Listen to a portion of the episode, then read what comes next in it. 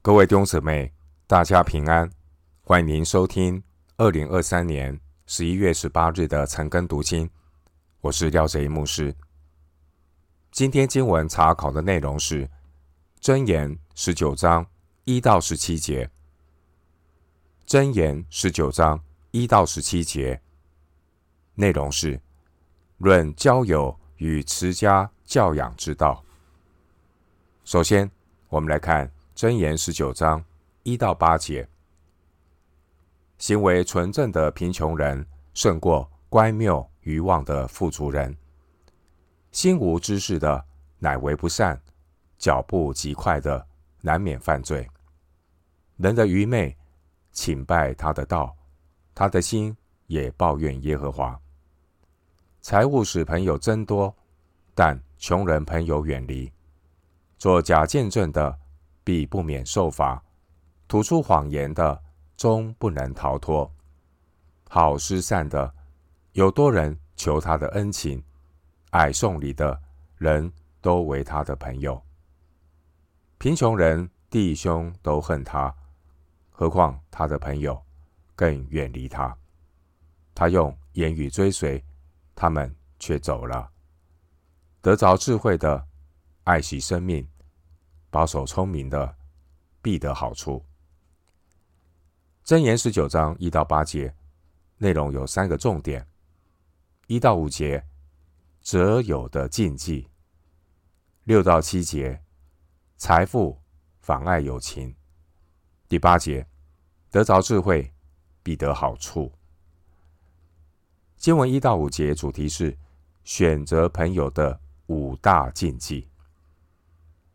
利未记十九章十八节提到要爱人如己，爱人如己不等于把所有人都当作是亲密的朋友。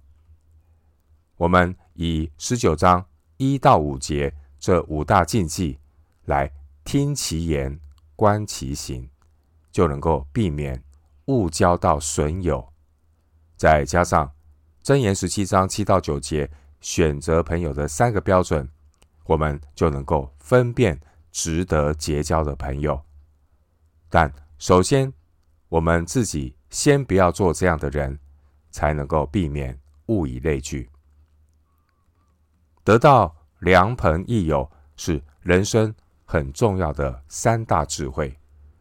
人生三大智慧就是敬畏耶和华，不交坏朋友，别娶也别做愚妄的妇人。经文一到五节内容是关于选择朋友的五大禁忌。第一，要留意嘴唇弯曲的人。经文第一节说，行为纯正的贫穷人胜过乖谬愚妄的富足人。第一节另外的翻译是这样说：行为纯正的穷乏人胜过嘴唇弯曲的愚昧人。第一节特别提醒要留意和嘴唇弯曲的人交往。一个人说话如果是模棱两可、善于打擦边球的人，这种人不要结交，因为包含部分真理的错谬比谎言更危险。似是而非的愚昧比无知更会让人陷入困境。嘴唇弯曲的人没有纯正的行为，但说话很有一套，天花乱坠，花样百出，黑的也能够说成白的。嘴唇弯曲的人有时候会隐瞒坏消息，只说好消息；有时候呢是淡化好消息，夸大坏消息；有时候呢是该说的时候不说；有时候呢是不该说的时候乱说。这些嘴唇弯曲的人，他们会用贪婪吸引人；有时候呢，他们也会用恐惧来催促人。经文第一节，行为纯正的贫穷人，行为纯正的贫穷人，人穷志不穷，做人清清白白，行为坦坦荡荡。选择朋友的第二个禁忌。就是要留意充满血气、行事莽撞的人。经文第二节说：“心无知识的，乃为不善；脚步极快的，难免犯罪。”经文第二节提醒我们，交朋友要注意，如果一个人徒有热心，却充满血气，要留意和这样的人交往，因为这样的人行事莽撞，他们的行动都在思想之前，结果呢，往往是欲速而不达，很容易把朋友带到误入歧途的当中。选择朋友的第三个禁忌，就是要留意推诿己过的人。第三节说：“人的愚昧，请拜他的道，他的心也抱怨耶和华。”一个人如果总是在回避自己的问题，而他的惯性就是怨天尤人，要留意和这样的人交往。人从亚当夏娃堕落之后，就开始有一个通病。明明是自己因愚昧自毁前途，但总是埋怨耶和华。一个人遇到问题的时候，他没有深切的自我反省，却都把问题推给别人、推给环境、推给他的朋友、推给他的家人。这样的人不要交往。第三节是这个段落的关键经文。第三节说明，只有敬畏神的人。他才有智慧，能够结交到挚友、益友，娶到贤妻。选择朋友的第四个禁忌，就是要留意视财如命的人。第四节说，财物使朋友增多，但穷人朋友远离。穷人的烦恼在于没有选择，而富人的烦恼是太多选择，并且在众多选择当中。也有许多的陷阱。箴言提醒我们要留意和视财如命的人交往。财富的可悲之处，是它既可以成为友情的障碍，也能够成为爱情的绊脚石。一个人的财富越多，就就越难遇到真情。一个人越倚靠财富，他就越难付出真情。坎坷的道路才能够测试骡子的耐力，患难的生活才能够看出友谊的忠诚。而有钱的人身边充斥着许多酒肉朋友，并且夫妻关系也很容易因为金钱带来许多的试探。选择朋友的第五个禁忌，就是要留意口出谎言的人。第五节说，作假见证的。必不免受罚，吐出谎言的终不能逃脱。一个说话不诚实、习惯说谎的人，千万不要与他结交。这样的人不但自己不能够逃脱惩罚，也会带坏别人。甚至呢，这样的人会利用朋友，成为他掩盖谎言、传播谎言的工具。这种习惯欺骗的人，他们。说真话的勇气没有，但是说假话的技巧却很多。惯于欺骗的人，习惯于欺骗别人的人，他们说谎的技巧呢是很高的。有时候呢，他们是不说真话；有时候呢，是说一半的真话；有时候呢，他们是背景虚假，细节真实；有时候呢，是背景很真实。但是说的细节却是充满了虚虚浮虚假。一个惯于欺骗的人呢，有时候呢，他是见人说人话，见鬼说鬼话；有时候呢，他是见人学鬼话，见鬼学人话。主耶稣基督的教导告诉我们，说话的态度只有一个：是就说是，不是就说不是。若再多说，就是出于那恶者。马太福音五章三十七节，经文六到七节主题是财富妨碍友情。第六节说，好施善的有多人求他的恩情，爱送礼的人都为他的朋友。凡是冲着利益和我们结交的人，一旦我们没有了他所要的利益，我们就会在这些见利忘义的人眼中失去了价值。所以呢，贫穷人弟兄都恨他，何况他的朋友，更是会远离他。第七节，第七节又说，当见利忘义的人需要有人为他说话的时候，结果呢，这些人都作鸟兽散。弟兄姐妹，箴言提醒我们：谁是值得花时间交往的人？我们可以从对方所看重的事情呢来判断。我们交往的对象所看重的，到底是你的心，还是你的身外之物？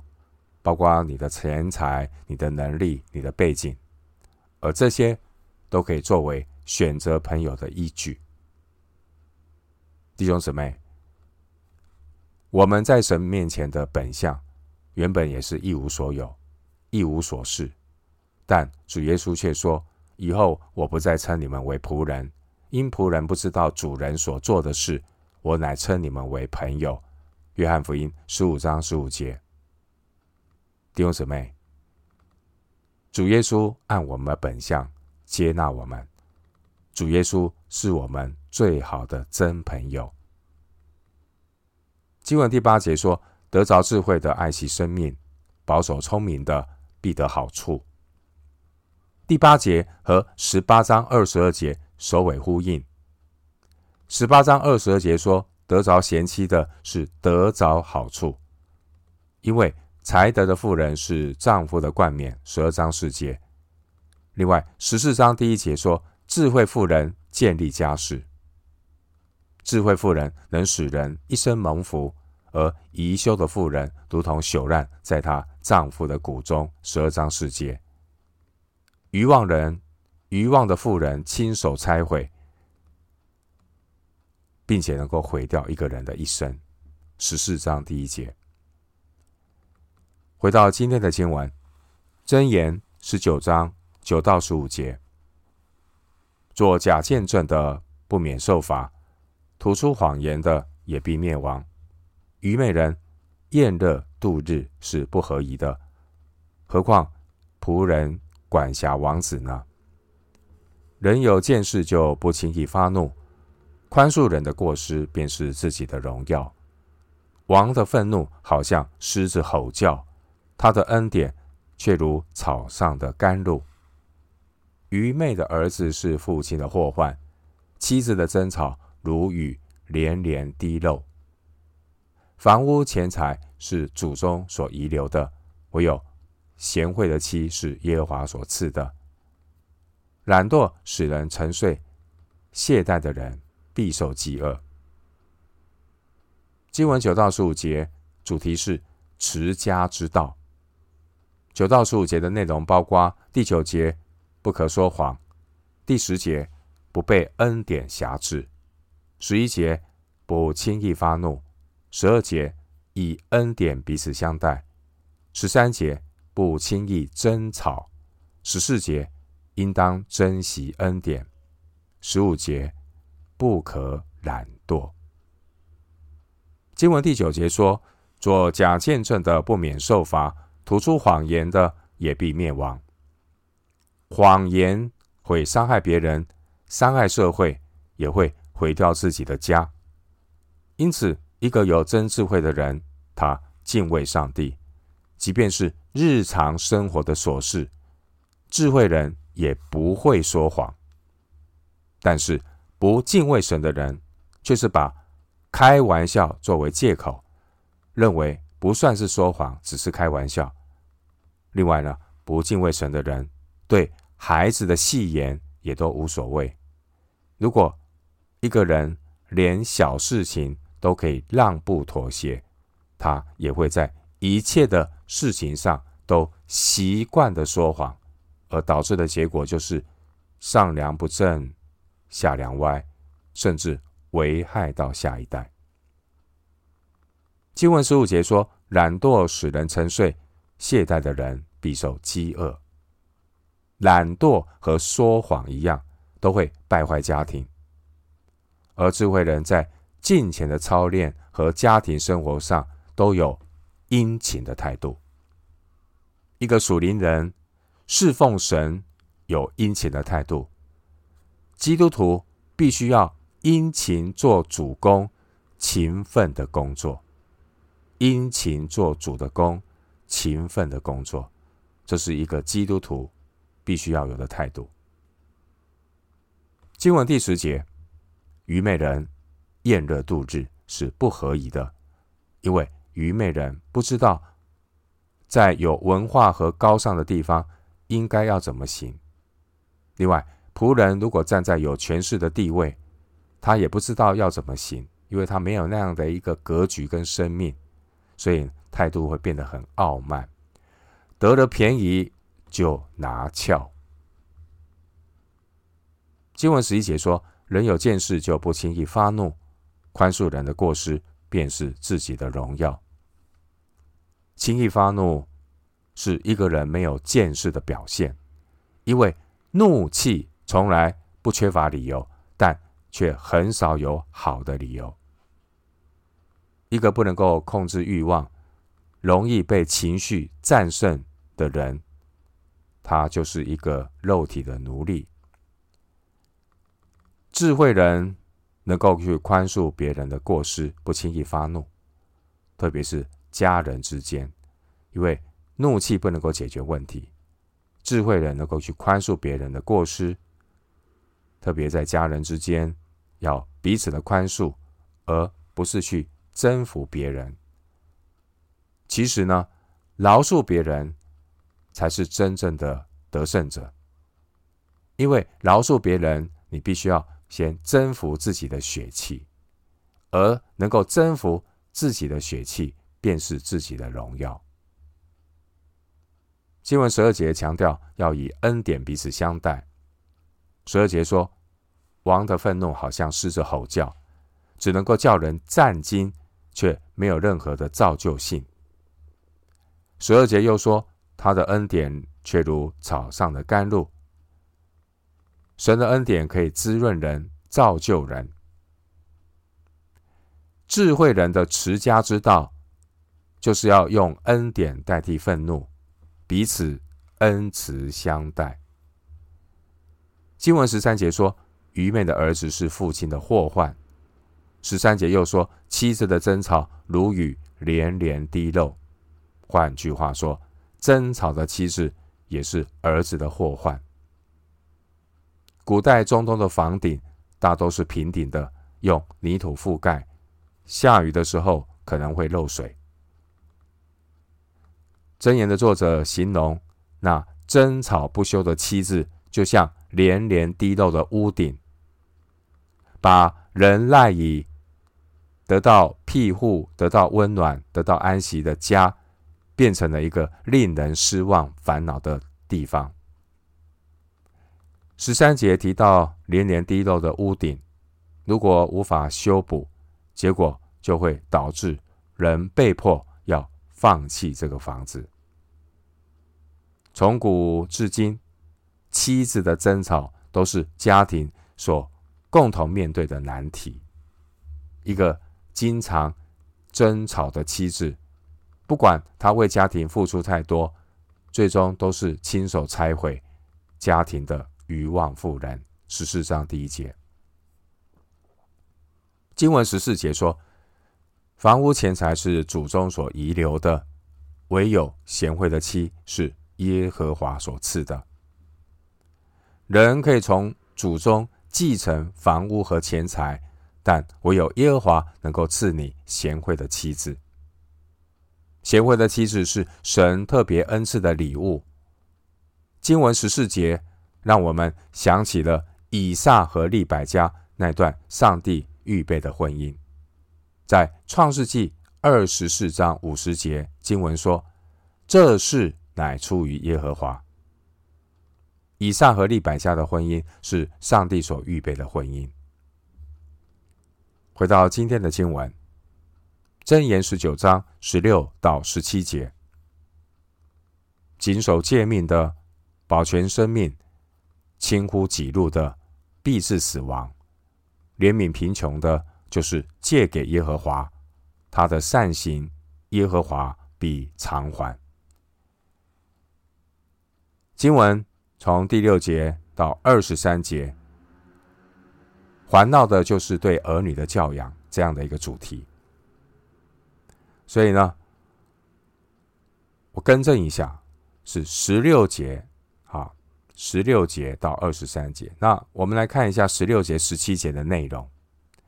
十六节、十七节的内容，十六节是提到教养的目的，就是要谨守诫命；十七节呢，就是告诉我们教养的操练，就是要怜悯贫穷。经文十六节提到谨守诫命，这是攸关生死的非常重要的一个提醒。另外提到这是保全生命之道，就是要谨守诫命。经文十六节说：“轻忽己路的，必致死亡。”神的百姓教养儿女的目的。并不是要追求生活，而是要寻求生命；不是要学习谋生，而是要学会做人。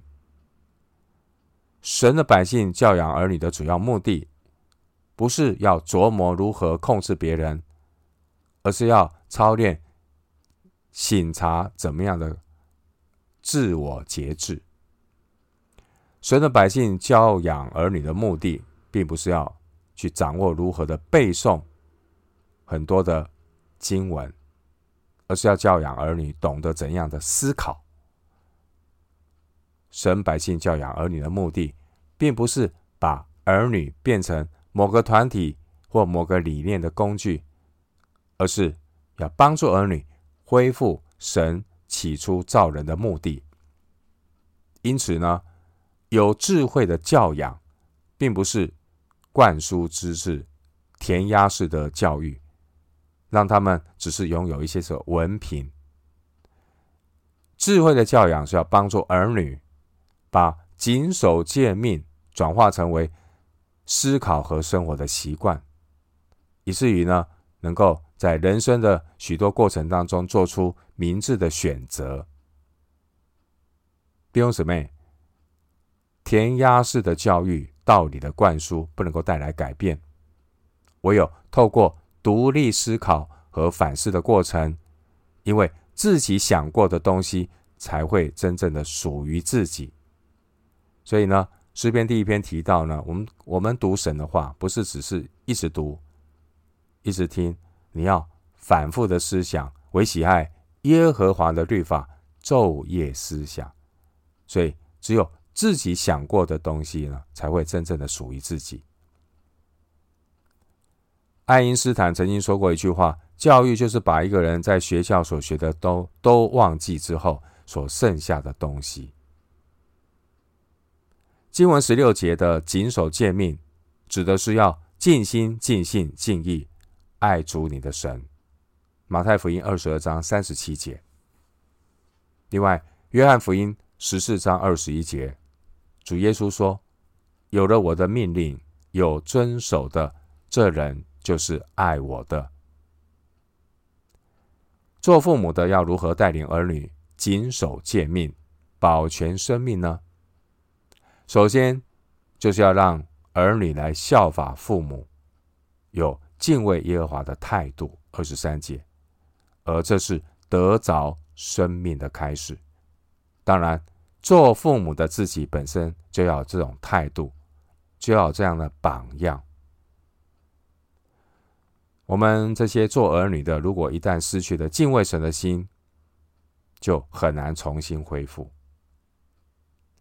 为人子女的，在家中首先要学习的不是自信，而是谦卑顺服和敬畏神的态度。一个人的态度，决定了他生命的高度。如果儿女懂得敬畏神，二十三节说他必。恒久知足，不遭祸患，这是父母给儿女一生最好的礼物和祝福，就是懂得敬畏神，就有二十三节的祝福，恒久知足，不遭祸患。法国的启蒙思想家孟德斯鸠他说过：“君主的政体的教育呢，是注重提升人心；专制政体的教育呢，是谋求压抑人心；而共和政体的教育是激发人对法律和国家的热爱。换句话说，君主政体灌输的观念是不择手段追逐荣耀。”专制政体灌输的观念是安于愚昧，接受奴役；而共和政体灌输的观念是自作聪明，让人沦为国家的工具。以上这三种教育的本质都是洗脑，都不是帮助人去思考生命的源头、生命被造的目的，因此也不能够带出敬畏神的态度。今天许多学校的教育，致力于铲除儿童独立思考的习惯，这也是培养儿童从小成为智慧和敬畏神最主要的障碍，也就是人本主义的教育。英国著名，呃，美国著名的作家，美国著名的作家马克·吐温，他说过：“我从来不让上学耽误我的教育。”弟兄姊妹，信徒有责任，不要让自己的孩子的大脑变成别人思想的跑马场。经文十七节和二十二节主题是教养的操练，也就是要怜悯贫穷，要学习信实守约。十七节说，怜悯贫穷的，就是借给耶和华他的善行。耶和华必偿还。在箴言中提到的穷人，基本上是指神的百姓。所以，凡是怜悯贫穷的，就是坐在神的身上。主耶稣也说：“凡因你们是属基督，给你们一杯水喝的，我实在告诉你们，他不能不得赏赐。”马可福音九章四十一节。经文二十二节说：“施行仁慈的，令人爱慕；穷人强如说谎言的。”二十二节可以这样翻译：“人的可贵是不变的爱，穷人强如说谎言的。”仁慈可以翻译成不变的爱，这是属于盟约中的用语，表示呢忠诚和信实。一个信实守约的穷人，他的动机是出于对神的敬畏。信实守约的穷人，比不守承诺的富人更加可贵，是神所喜悦的。经文十七节说：“怜悯贫穷”，对照二十二节：“施行仁慈的，令人爱慕。”二十二节的含义就是爱人如己。爱人如己是敬畏神的具体表现，因为人若不爱他所看得见的弟兄，就不能够爱没有看见的神。约翰一书四章二十节。因此，真智慧并不是空洞的教导儿女谨守诫命、敬畏耶和华。为人父母的要身体力行的和儿女具体的操练，怜悯贫穷。信实守约。我们的儿女一旦离开家庭，进入被恶者掌控的世界，很容易被试探，很容易被迷惑。如果这些儿女敬畏神的信仰根基不稳，这样的孩子很容易离开神。因此，父母在家中。就应当要带领儿女勤于的操练、言教、身教，并且是实际的透过日常生活的习惯来培养儿女敬畏神的态度。透过日常生活的习惯培养儿女敬畏神的态度。我们今天经文查考就进行到这里。愿主的恩惠平安与你同在。